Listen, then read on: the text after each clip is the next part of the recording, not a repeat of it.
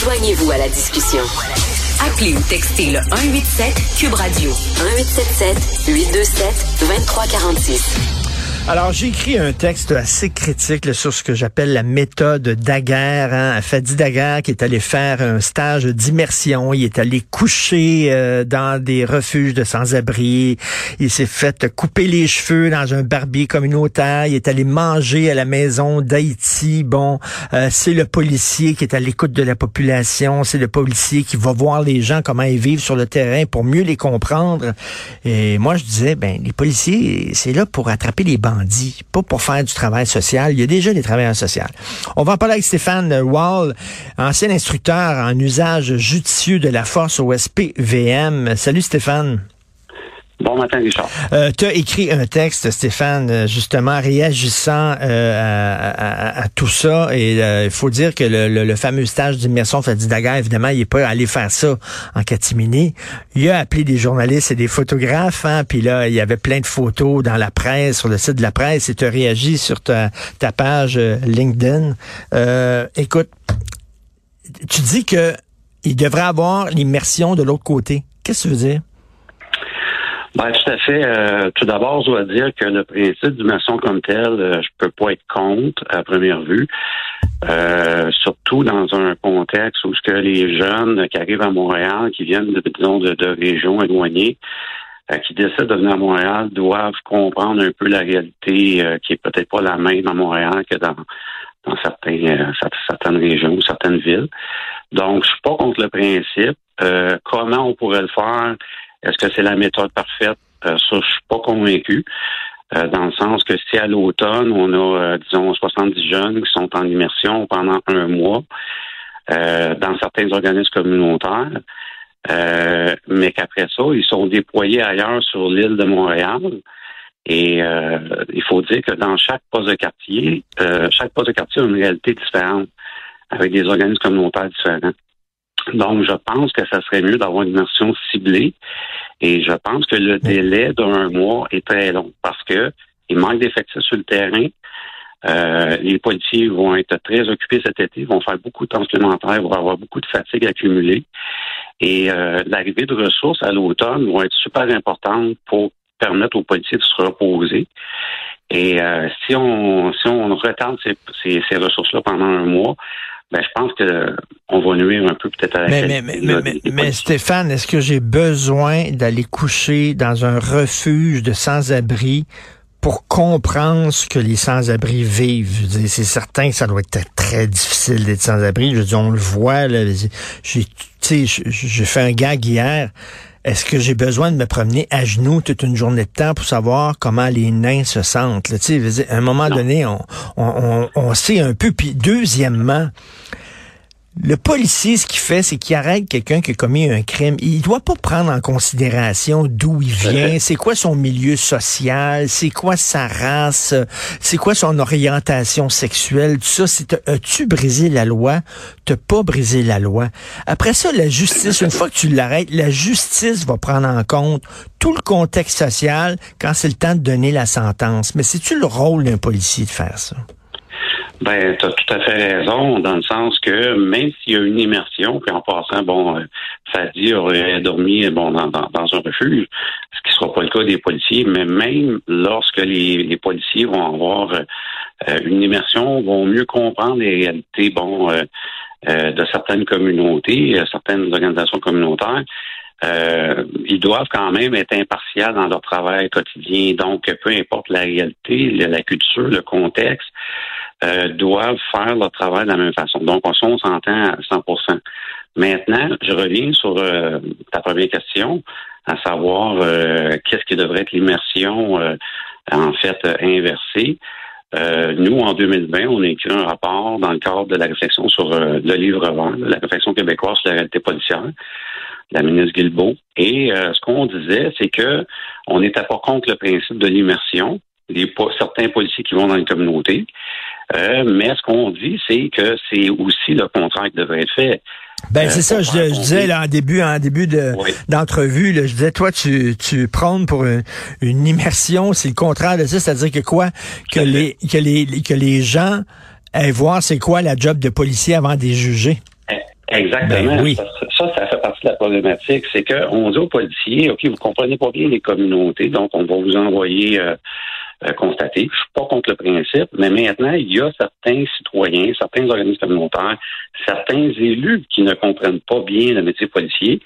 Et euh, je t'ai envoyé des, des euh, certains élus dans d'autres villes qui ont qui ont été faire des, des combats. Puis à Montréal, on a un élu qui s'appelle Gracia Kazoki Katawa, la, la mairesse de NDJ, qui est de projet Montréal, qui a été faire un combat avec les policiers, qui a été patrouillé avec les policiers la nuit pour se rendre compte de la réalité. Moi, ce que je dis, c'est que euh, mhm. dans un projet d'immersion, les élus euh, et les organismes communautaires devraient aussi aller faire des quarts de nuit, de soir, de jour avec les policiers, et pas juste une journée. Moi, je peux te dire par expérience, Richard, que chaque personne que j'ai emmenée en combat, euh, même des gens de la famille qui avaient des préjugés contre des policiers, là, sont sortis transformés de l'expérience parce que lorsqu'ils constatent à quel point que les policiers sont patients, sont professionnels sur la route, euh, leur vision change. Donc, euh, moi, c'est ce que je prends dans, le futur. Il ben, tout à fait, parce que Stéphane, on dit euh, les policiers ont des préjugés sur les gens des communautés, puis tout ça. Attends une minute, ils en ont pas des préjugés, les autres, ces policiers? Tout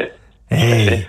Puis encore là, moi, je fais attention aux amalgames, parce que des fois, dans l'espace public, on va en parler, on va entendre des phrases comme les policiers ont des préjugés conscients et inconscients.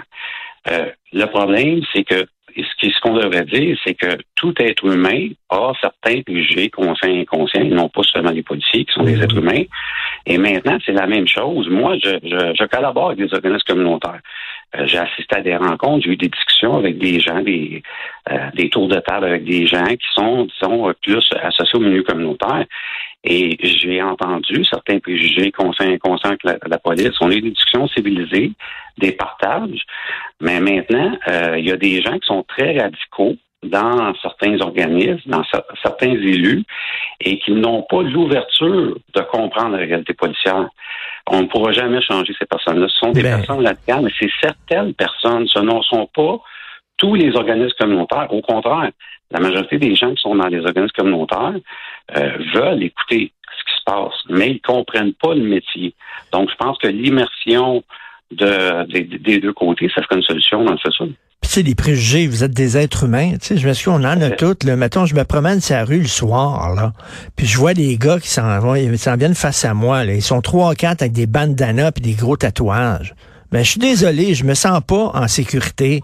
Peut-être que ces gars-là sont bien gentils puis tout ça, mais tu sais, à un moment donné, là, les préjugés, les préjugés. Ben, on est humain. Exactement. Exactement. C'est tout, c'est humain d'avoir certains préjugés, mais il faut faire attention aux amalgames. Puis on, on est en train de vouloir euh, généraliser des comportements policiers en disant les policiers ont des ont des préjugés conscients et inconscients. Donc, ils sont même pas au courant qu'ils ont des préjugés. Euh, donc, automatiquement, dès qu'ils sont dès qu'ils interviennent dans une situation impliquant euh, quelqu'un qui est issu de l'adversité, automatiquement, ce policier-là fait preuve de préjugés. Donc là, on est vraiment dans les perceptions, on est dans le ressenti, on n'est pas dans les faits, on n'est pas dans l'objectivité. Puis il faut faire attention. Puis à la décharge de la, de, de la mairesse à Montréal, moi, ce que je constate depuis six mois, j'ai l'impression qu'elle commence à recentrer son discours. Euh, je pense qu'elle commence à comprendre qu'il y a un problème à Montréal, que les policiers désertent le bateau, désertent le navire. Euh, je, elle, a, fait des déclarations dernièrement, là, deux ou trois déclarations qui, qui font qui me font penser qu'il y a une certaine prise de conscience. Mais maintenant, je pense que la mairesse devrait, mm. euh, si elle ne l'a pas déjà fait, euh, devrait aller patrouiller régulièrement avec ses policiers. Et toute son équipe, M. Vaillancourt, même chose, euh, il y aurait un discours beaucoup plus nuancé, puis beaucoup plus supportant euh, envers les policiers.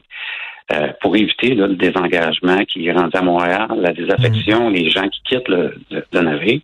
Je pense qu'il y a vraiment de l'ouvrage à faire de ce côté-là. Ben, tout à fait. Effectivement, un autre stage d'immersion pour les autorités qui a partagé le, le, quotidien des policiers.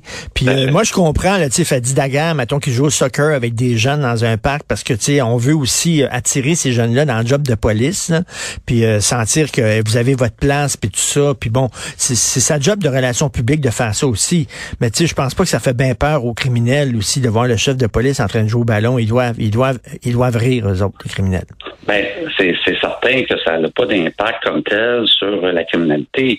Euh, ce que ce que Fadi va amener, puis il a commencé ça un peu son, son le, projet, c'est de la police communautaire en réalité du temps de Georges Duchesneau. C'est c'est de la police communautaire puissance 5.0. Là, on va aller plus loin, tisser des liens, à travailler en amont, essayer de trouver des problématiques, référer avant que ça dégénère à, des organismes, au système de, de santé, systèmes sociaux. Un des problèmes de, de peut qui peut survenir, c'est que vous, tu le vois, Richard, euh, les systèmes présentement craquent de partout. Euh, donc, le système de santé, le système de, social, euh, le la DPJ, tout craque de partout. Il manque mhm. d'intervenants. Mhm. Les gens sont épuisés. Donc, oui, tu peux travailler en amont, détecter des problématiques avant que ça dégénère en appel à 911, mais est-ce que le système est capable rapidement euh, de, de, s'occuper de quelqu'un qui, qui va tomber en crise dans les euh, dans les quatre ou cinq heures qui va suivre. Puis la réponse, c'est non, pas tout le temps. Donc, il y a le phénomène des portes ouvertes. On détecte que quelqu'un est en train de se désorganiser en amont, avant l'appel au 911. Euh, on dit, regarde, on va aller euh, t'amener à l'hôpital, on va faire peut-être une P38, qui est une loi qui, euh, qui permet de, de lorsqu'on lorsqu'un policier constate que quelqu'un, une vie est en danger ou qu'une personne est en est une menace pour quelqu'un, on peut le forcer un transport. Mais malheureusement, on arrive à l'hôpital, puis quelques quelques heures plus tard, cette personne-là va être remise en liberté. Donc, c'est beau travailler en amont, puis c'est souhaitable, puis on veut que ça, ça fonctionne, mais il y a une réalité des systèmes qui, ne répondront pas toujours à la demande. il y a du travail à faire, là. Tout à fait, il y a du travail à faire. Merci beaucoup, Stéphane Wall. C'était très intéressant de te parler. Merci, bonne journée, bon week-end. Merci, bonne journée.